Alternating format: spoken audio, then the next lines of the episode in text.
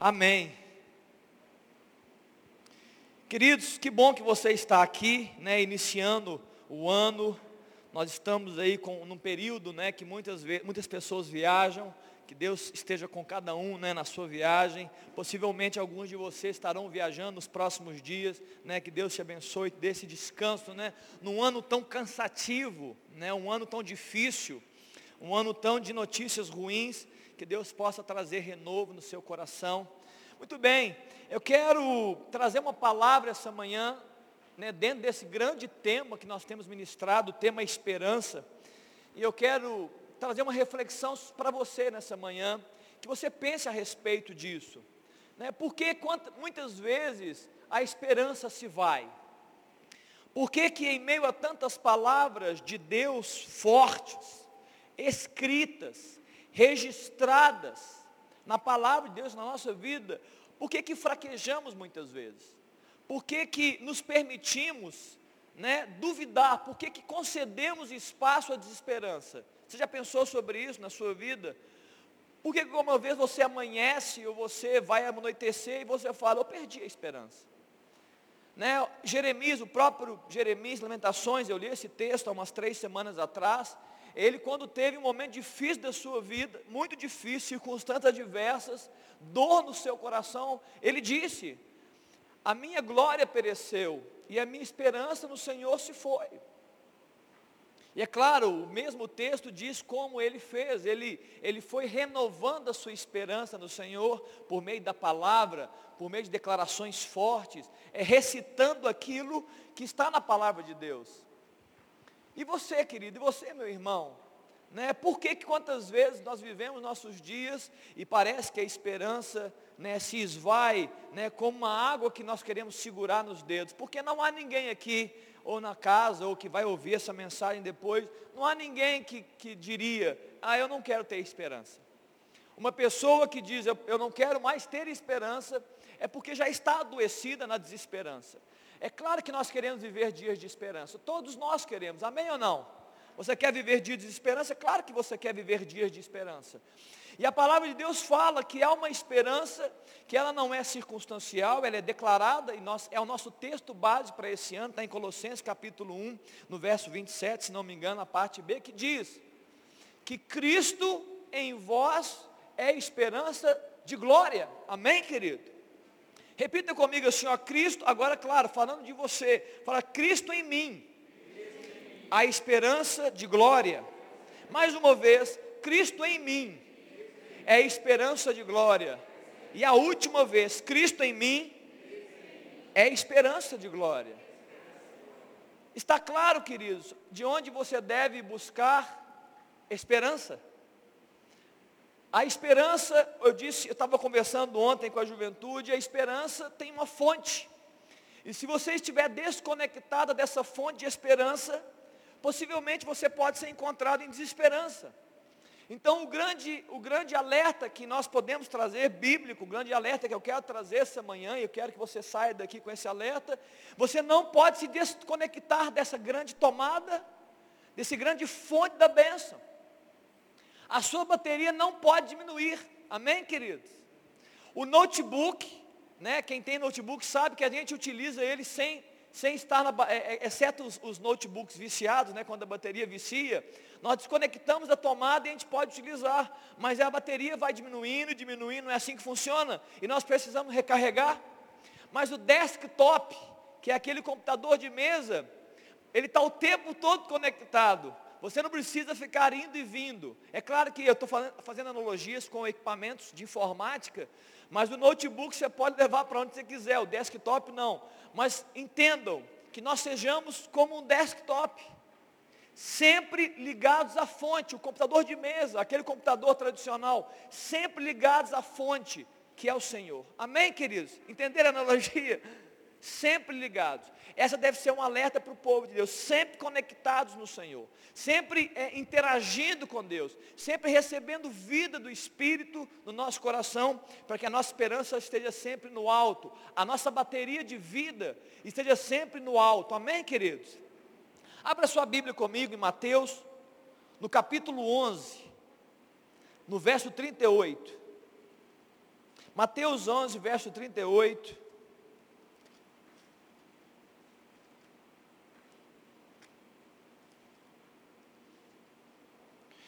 Jesus está conversando com uma multidão, com escribas e fariseus, o verso 38, Mateus 11, verso 38.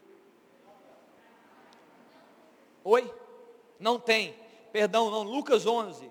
Perdão, queridos, é, eu estou ficando doido aqui já. É Lucas 11, irmãos, perdão.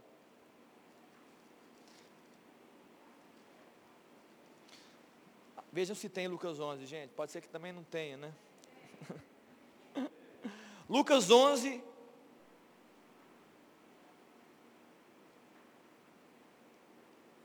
Verso 30.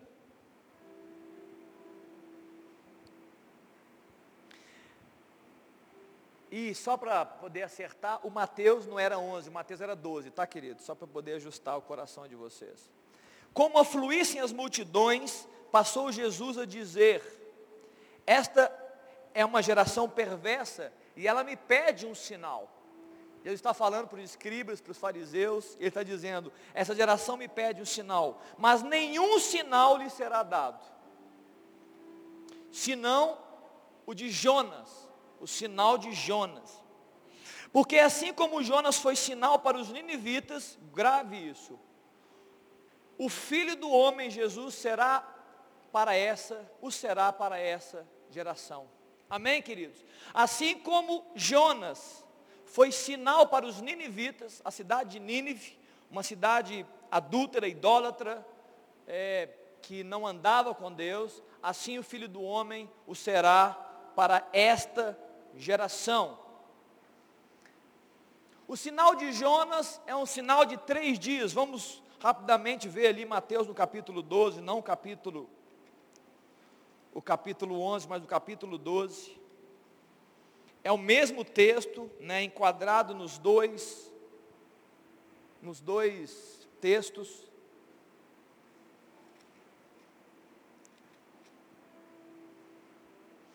Ele diz o seguinte, Alguns escribas e fariseus replicaram, mestre, queremos ver da tua parte algum sinal. Eles estavam questionando Jesus. Verso 39. Ele, porém, respondeu: Uma geração mais adúltera pede um sinal, mas nenhum sinal lhe será dado senão do profeta Jonas. Porque assim como ele esteve, Jonas, três dias e três noites no ventre de um grande peixe, assim o filho do homem estará três dias e três noites no coração da terra. Amém? três dias e três noites. Jesus está dizendo para esses homens que ele fará um sinal, e esse sinal vai mexer com aquela geração. Queridos, um sinal que vai transformar toda a terra. Três dias. Três dias para mudar a história da humanidade. Três dias. É o que Jesus está dizendo para dividir as eras, as gerações, os tempos. Três dias, segundo Jesus está dizendo. Três dias para apresentar o único e verdadeiro caminho. Três dias para, para elencar um caminho que leva à salvação, um caminho de esperança. Três dias. Jesus está dizendo: olha, eu vou fazer um sinal que vai espantar as gerações. Três dias e eu vou mudar tudo. Tudo será mudado na vida daquele que crê. Três dias para de uma vez por todas apresentar um caminho, um único e verdadeiro caminho que nos leva à salvação, que nos leva a Jesus, que nos leva ao Pai. Três dias. Três dias para morrer, Jesus. Três dias para ir até o inferno e, e tirar de Satanás as chaves da morte e do inferno. Três dias que espiritualmente e eternamente apresentam e demonstram a remissão da humanidade, a redenção do homem e da mulher. Se Jesus fez tudo isso em três dias, eu quero te perguntar nessa manhã, o que Jesus pode fazer na sua vida em três dias? Hein? O que Jesus, o que você acredita que Jesus pode fazer na sua vida em três dias? Sendo que tudo isso que eu acabei de dizer e outras coisas que eu nem vou dizer aqui, senão passaria o dia inteiro, né, pastor Lincoln? Passaríamos a manhã inteira dizendo o que significa os três dias, onde um servo sofredor entrou numa cruz e aos terceiro dia, ele ressurreto, ele revive como Senhor dos senhores e Rei dos reis. Não é mais somente um servo sofredor, é o Rei. O que Jesus pode fazer na sua vida em três dias. Isaías no capítulo 11, no verso 1 diz, do tronco de Jessé sairá um rebento, um broto, ao que dá fruto, e de suas raízes um renovo está falando de Jesus, uma palavra a respeito de Jesus, aleluia. O renovar de Deus, o renovar dos homens e das mulheres, está na autoridade de Jesus, amém, queridos? O renovar de Jesus, o renovar do seu coração, da sua vida, da sua alma, do seu espírito, faz parte dos atributos de Deus, Ele quer fazer isso. Para isso Ele se manifestou, do tronco de Jessé sairá um rebento, e, ele se, e, e sobre a sua autoridade haverá renovo. Você pode ser renovado em Jesus. Dentre, dentre, os, dentre, os, dentro do arsenal de boas notícias de Jesus está o renovar, fazer nova todas as coisas. Amém? Renovar o seu coração, renovar o seu espírito, renovar a sua mente. Está, está dentro do arsenal de boas notícias de Jesus. Você crê nisso? Amém ou não? Você crê nisso? Você entende isso? Você tem entendimento que Jesus pode renovar o seu coração, renovar a sua esperança, o seu viver, sua família? Pergunta então, por que então fraquejamos, irmãos? Volta a pergunta, por que fraquejamos? Por que então duvidamos? Por que então não, não vivemos firmes nesta esperança? Por que nos desligamos da fonte? Por que queremos né, andar por aí como notebook e nos desconectamos da fonte? Por que fazemos isso? Muito bem, vamos falar um pouquinho sobre Jonas então. Jonas é um livro no, no, Antigo Testamento de quatro capítulos, um livro pequeno, um livro simples, mas um livro muito profundo, uma história extraordinária a respeito desse homem, um profeta, alguém que era um pregador da palavra né, de Deus ali naquela época. O capítulo 1 de Jonas, a Bíblia fala que Deus faz um chamado, Deus o convoca para uma obra, Deus o envia para ir à cidade de Nínive pregar a palavra. E nesse mesmo capítulo é o capítulo que demonstra a fuga de Jonas. Jonas fugiu. Jonas disse, eu não, Senhor.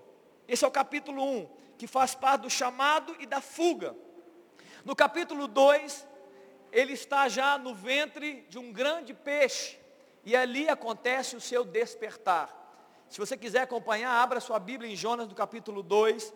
Eu quero ver parte da oração que Jonas fez, onde ele recebeu o seu despertamento onde ele voltou ao caminho que nunca deveria ter saído, onde ele se compreendeu no contexto e recebeu de Deus uma palavra, né, uma palavra de salvação, uma palavra de retornar.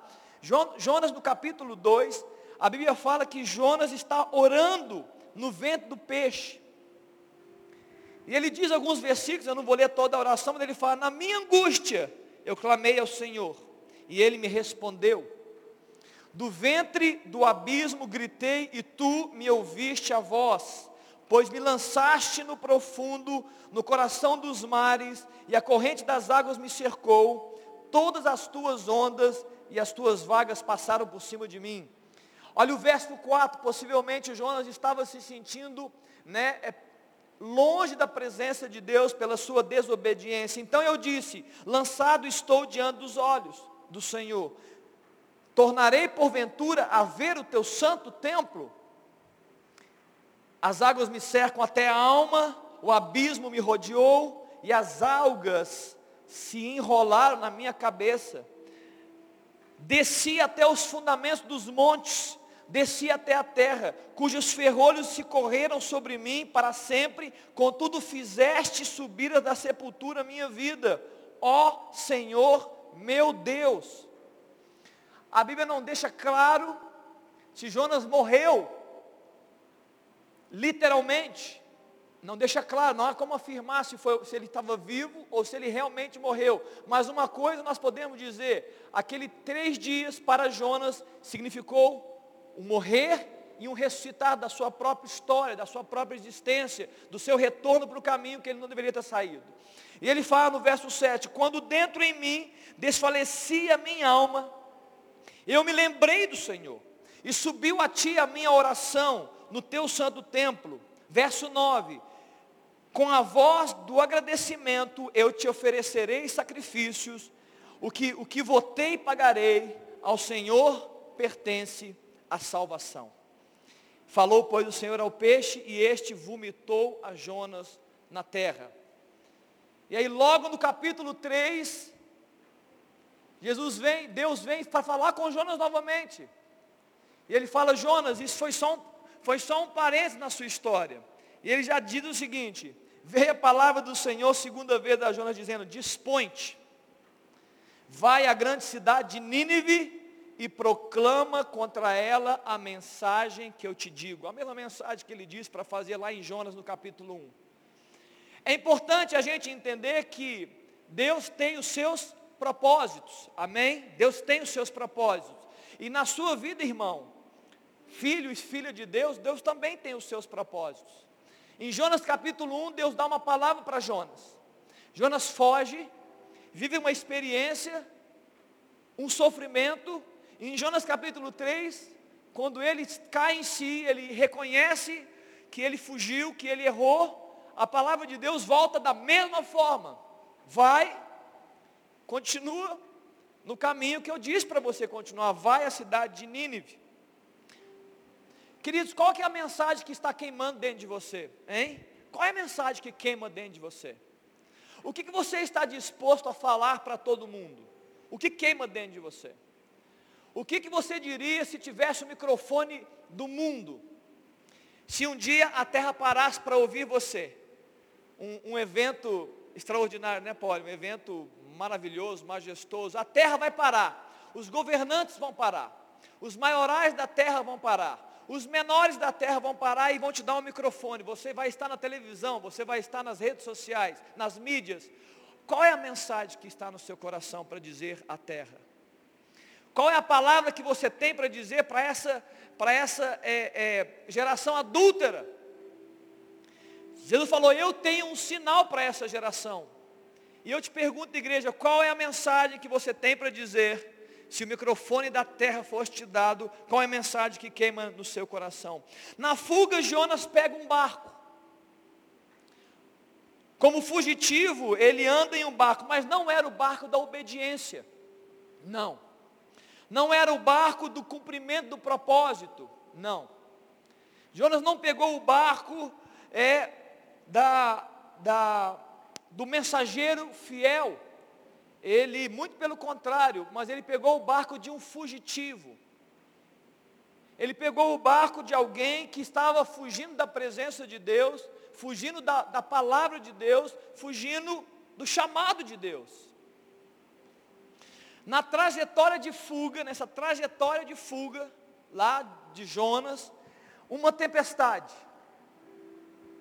Esse barco, irmão, ele não vai chegar a seu destino. Por quê? Porque o barco da desobediência não prospera. Eu vou repetir. O barco da desobediência não prospera. O barco da desobediência, ele se torna um barco da desesperança. As pessoas que estavam no barco com Jonas disseram, nós vamos morrer, porque a tempestade chegou e nós não vamos conseguir fugir dela. E Jonas disse, olha, me joga no mar que a tempestade se acalma. Muitas pessoas podem dizer o seguinte, talvez você também esteja vivendo algo parecido. Já sei, pastor, essa tempestade é punição de Deus. Eu não vejo assim.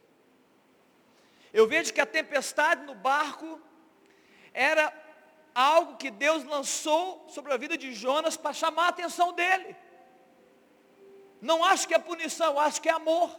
Ei Jonas, eu preciso chamar a sua atenção de novo para mim, porque você se perdeu na caminhada, você se encheu de desesperança, você agora está vivendo um tempo difícil na sua história. Então essa tempestade é para chamar a sua atenção para mim.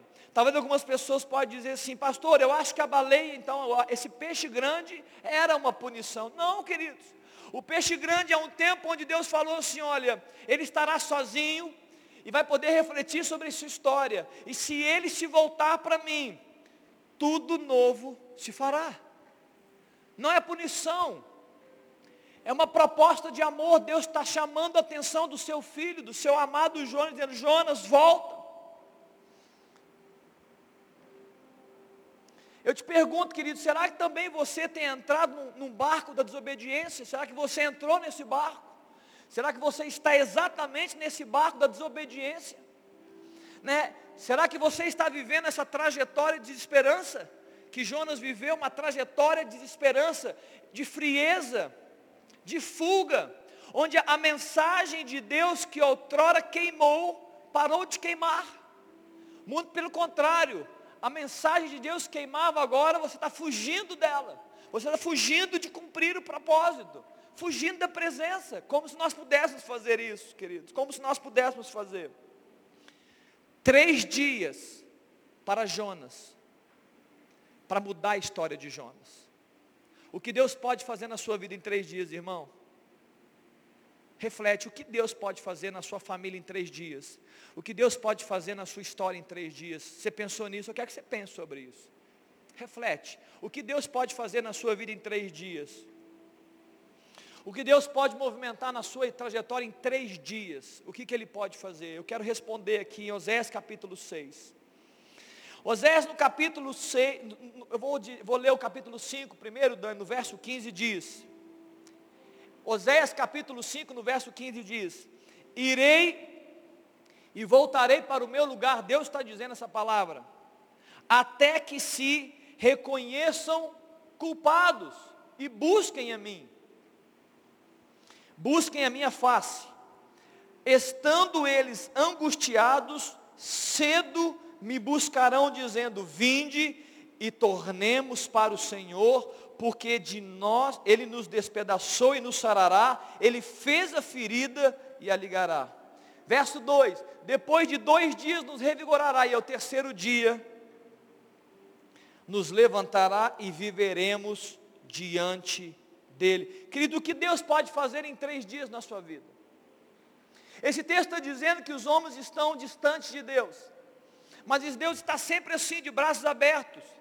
Ele está dizendo, olha, não dá para ficar nesse tempo, não dá para andar com os fugitivos, mas eu, no tempo certo, no tempo do reconhecimento de Deus, no tempo onde os olhos forem abertos, no tempo onde o homem entender quem eu sou e o meu propósito, eles vão voltar para mim. E quando eles voltarem para mim, eu não preciso de muitos dias para mudar a história deles novamente. No segundo dia, Ele nos revigorará, nos dará vida. E ao terceiro dia, Ele nos levantará e viveremos diante dele. Ele não apenas pode nos livrar de uma tempestade, queridos. Jesus não apenas pode, é, é, uma tempestade mortal ou de um peixe grande que nos tomou e sentimos né, a solidão por estarmos naquele grande peixe. Deus pode nos livrar tanto da tempestade quanto do peixe. A grande pergunta é: nós estamos dispostos a entrar nesse barco da obediência?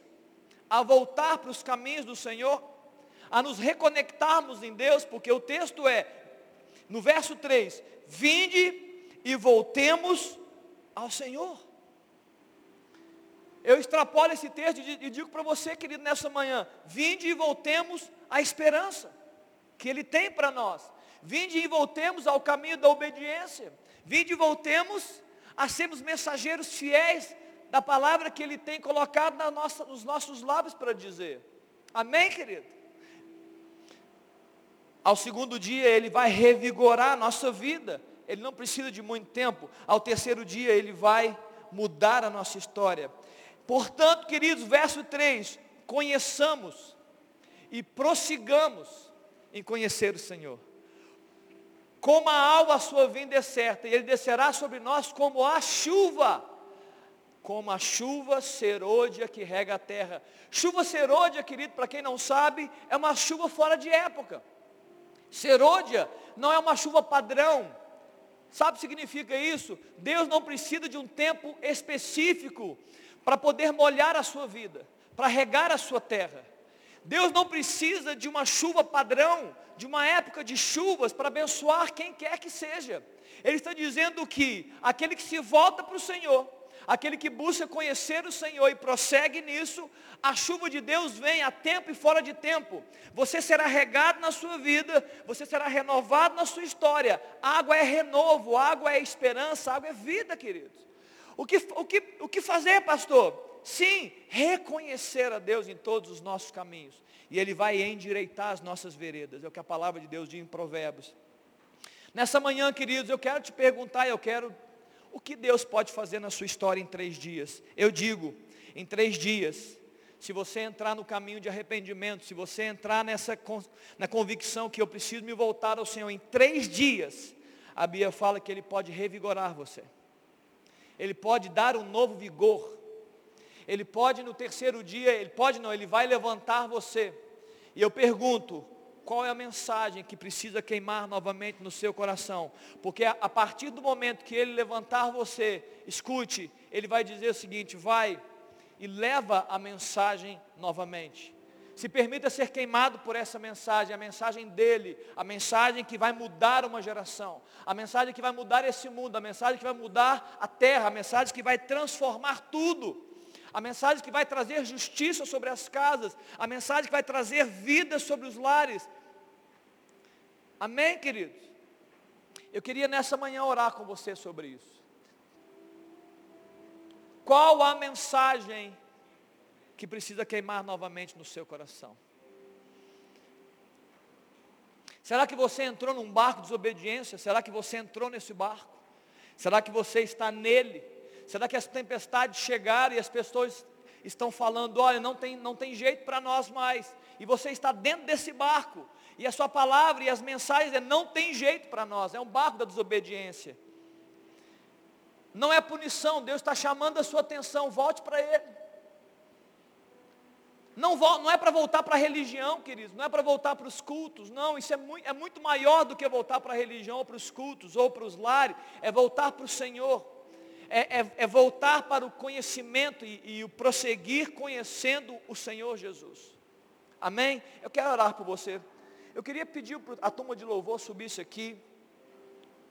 Eu, enquanto a gente canta uma canção, pode ser dela. Eu queria que a gente pudesse orar. Enquanto a turma vem, eu queria que você fechasse seus olhos aí no lugar onde você está. Eu queria que você se permitisse agora refletir sobre o que eu falei aqui. O que, você, o que Deus pode fazer na sua vida em três dias? Essa é a primeira pergunta que eu fiz. Eu fiz algumas outras perguntas nessa manhã, queridos.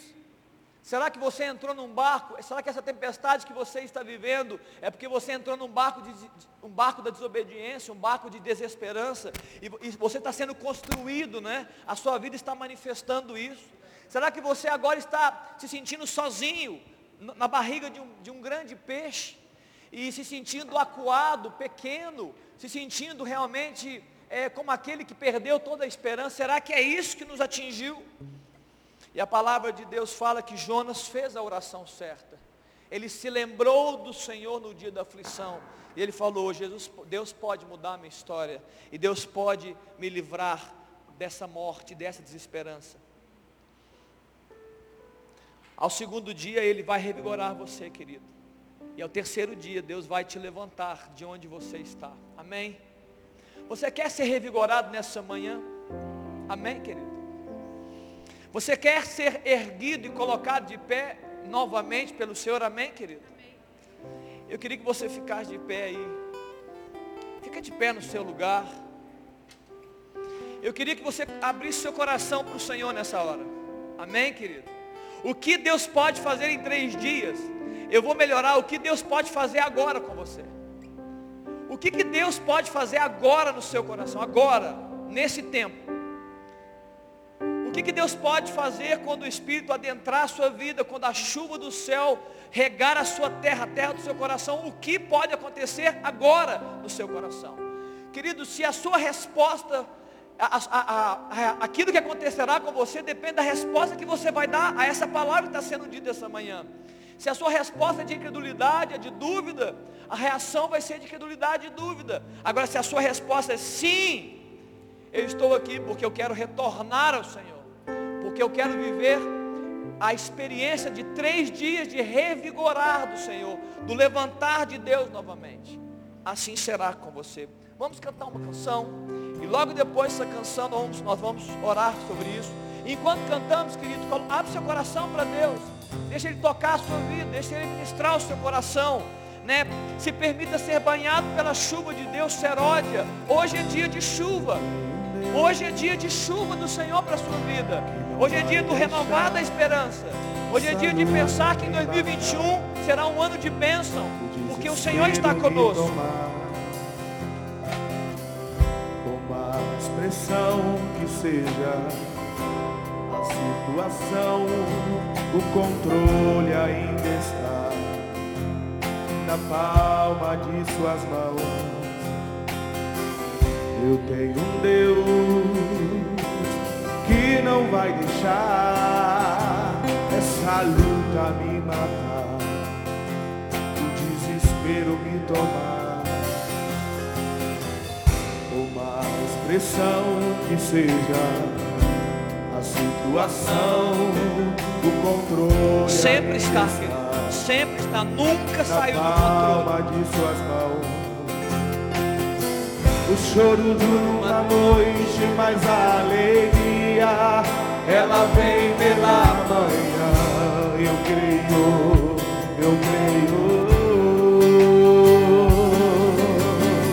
O choro dura uma noite, mas a alegria ela vem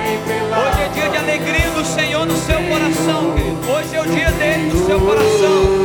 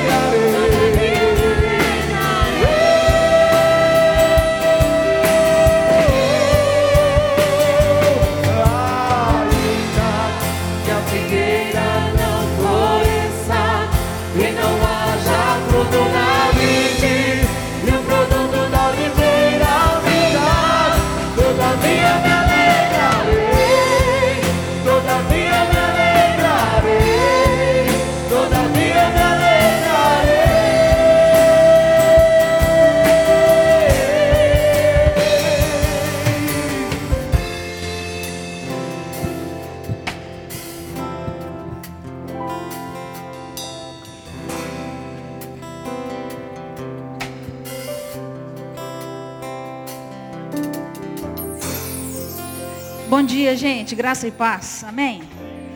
Queria só mais um tempinho seu. Você pode sentar rapidinho, por favor? tava, falei com a Aline, falei com o Léo ali. Ah, em janeiro, queria dar um testemunho que exemplifica muito a palavra que o Léo trouxe hoje. Em janeiro do ano passado, dia 22 agora, vai fazer um ano, mamãe sofreu uma queda. Chora não, mãe. Mamãe sofreu uma queda na rua. Ela, o tênis dela estava com um negocinho, sei lá o que, que é. A sola do tênis estava solta, ela tropeçou, caiu. O rosto dela ricocheteou assim no chão. Foi algo, eu estava junto, graças a Deus, mas foi algo bem, bem difícil e assustador. Eu lembro que quando eu levantei a mamãe do chão, eu só via sangue. Porque aqui é muito vascularizado, né? Então, assim, era sangue para tudo quanto é lado. Eu estava ministrando num congresso em Betim. E eu lembro que pegamos a mamãe, o pessoal na rua parou, um casal, nem sei quem são. Eles saíram do carro, vieram correndo e levamos a mamãe para dentro da igreja. Aquela correria. E eu lembro que o pessoal falava assim, Bia, a dona Bia não vai ter nenhuma sequela, nem emocional e nem física. E eu peguei aquilo, eu falei, Senhor, amém. Eu me apropio disso. Mas começamos a correr, corre aqui, dá ponto, quebrou o braço, enfim. Até então nós pensávamos que era só isso. Fomos para casa, passaram alguns dias. Mamãe, você sabe como, quem conhece aqui a mamãe, né, gente? Mamãe é super ativa, tal. A mamãe começou a ficar prostrada, prostrada, prostrada. Começou a ficar na cama. Foram dias difíceis, dias de. Agora é eu que choro, né? de levantar muitas vezes na madrugada, não dormia à madrugada. Eu, eu me senti como se eu tivesse filho, né, gente? Porque quem tem filho pequeno que não dorme, né? Eu fiquei praticamente aí três meses, mas que benção. Eu aprendi, gente, o que é o amor, sabe? Ninguém tem maior amor do que aquele que dá vida pelo outro. Ninguém tem. Eu pude aprender um pouquinho sobre isso. Bom, e aí teve um dia que eu fui orar. E eu falei, Senhor, qual é a sua vontade? Porque a Bíblia fala que se nós orarmos de acordo com a vontade do Senhor, Ele vai nos responder. Eu falei, qual é a sua vontade? O Senhor quer daqui para frente que a mamãe fique assim? É a sua vontade? Qual é? E Deus me deu uma palavra. Salmo 138, versículo 7. Salmo 138, versículo 7, que diz o seguinte. Eu lembro que quando veio o Salmo 138 na minha cabeça, eu falei, ah, mas eu já sei ele. Sabe essas coisas, gente? Como nós somos, como eu, né? Como nós somos arrogantes, né? Petulantes, achamos que sabemos tudo, né? E comecei a ler. E quando eu caí no capítulo, no, no versículo 7, fala assim, ainda, é, nessa versão não é legal, mas fala assim, ainda que eu esteja cercado de aflições, Fala assim, ainda que eu esteja passando por tribulações, tu me refazes a vida. Estende as suas mãos contra a ira dos nossos inimigos. E eu fui procurar no original o que, que significava isso, tu me refazes a vida. Estava escrito assim, restaurar a saúde. Gente, que palavra, isso que o Léo falou. Que palavra. Eu podia pegar aquela palavra e falar assim, ah, tá bom, e fechar. Eu levantei, eu estava chorando no meu quarto. Eu levantei daquele lugar. Mãe estava deitada na cama. Eu cheguei para ela e falei, mãe, ela não estava entendendo nada. Eu falei, mãe, a senhora vai ficar boa. E ela olhava assim para mim e falei, Sara vai ficar boa, sabe por quê? Porque o Senhor me falou. Eu cheguei para minha irmã, minha irmã ficou dormindo na minha casa, porque nós não sabíamos se a mamãe ia viver. Ela ficou muito ruim, gente. E aí eu fui, cheguei para minha irmã e falei, pode ir para casa, pode ir para sua casa. Você está louca? Eu falei, Deus me falou, a mamãe vai ficar boa. O Senhor vai restaurar a saúde da mamãe. Gente, a mamãe ficou assim, ao ponto de subir numa escada, alguém tem que pegar a perna dela e colocar a perna dela. Vocês lembram como a mamãe sempre foi? Vocês viram ela subindo ali? Ela subiu, gente. E nós pegamos a palavra de Deus, gente. E todas as noites, nós, eu ajoelhava do lado da cama da mamãe. Sentava, ou sentava na minha cama, pegava a palavra e falava, Senhor, o Senhor disse que restauraria a saúde. O Senhor disse que faria. Senhor, nós declaramos essa palavra sobre a vida da mamãe. E aí o Léo está falando sobre os três dias. E eu entendi os, os três processos que a mamãe ia entrar. Que primeiro era um processo físico. Que aí o braço ia ficar legalzinho, os pontos da boca iam cair, aquela ficou roxo, cheio de hematoma, né? Ia sair. Esse era o primeiro processo, um processo físico. Aí eu falei, então vamos entrar nesse processo. E entramos nele. E aí depois veio o segundo processo, o processo emocional. E Deus curando as emoções da mamãe e minha. Choramos, gente. Falei com a Thelma, né? Março foi um, um mês de choro praticamente todos os dias. Chorando, chorando, mas um choro assim, que vinha lá da nossa alma, sabe, gente? Aí veio o processo emocional. Aí veio o terceiro, o processo mental. Porque atrapalhou tudo, gente. Atrapalhou tudo. E eu falei com a mãe, eu falei, mãe, depois que a senhora ficar boa, Nós vamos lá naquele lugar onde a senhora foi fazer o, o exame, a mãe teve que fazer um exame de osteoporose. Falei, nós vamos lá. Porque aquele homem lá teve que pegar a perna da senhora, colocar degrau por degrau. Ele vira para mim e falou assim, Bia, ó oh, Bia, ele não me conhecia. Ele falou assim, moça, curte bastante, porque a gente não sabe, né? E aquilo eu falei, não, na minha mente, falei, não, Deus me falou que ia fazer. Quantas pessoas, gente, quantas pessoas eu encontrei e falaram, aí, 84 anos, depois de uma queda aí, ó, não sei quantas pessoas. E eu saía daquela conversa e saía e falava, Senhor, o Senhor me deu uma palavra. O Senhor disse que ia restaurar. E eu quero trazer isso para você, querido, querida, vocês que estão assistindo. Quando o Senhor fala, Ele é fiel para cumprir. Palavra por palavra. E por isso que, né, tadinha, está chorando. Por isso que eu pedi, vamos lá, mãe. Né, sobe, o Léo perguntou se ela podia subir, porque eu quero mostrar, gente, isso aqui é milagre de Deus. A mamãe está aqui de pé, subindo, descendo, é milagre. Por quê? Por nossa causa? Não. Porque Deus é fiel naquilo que Ele fala. Amém?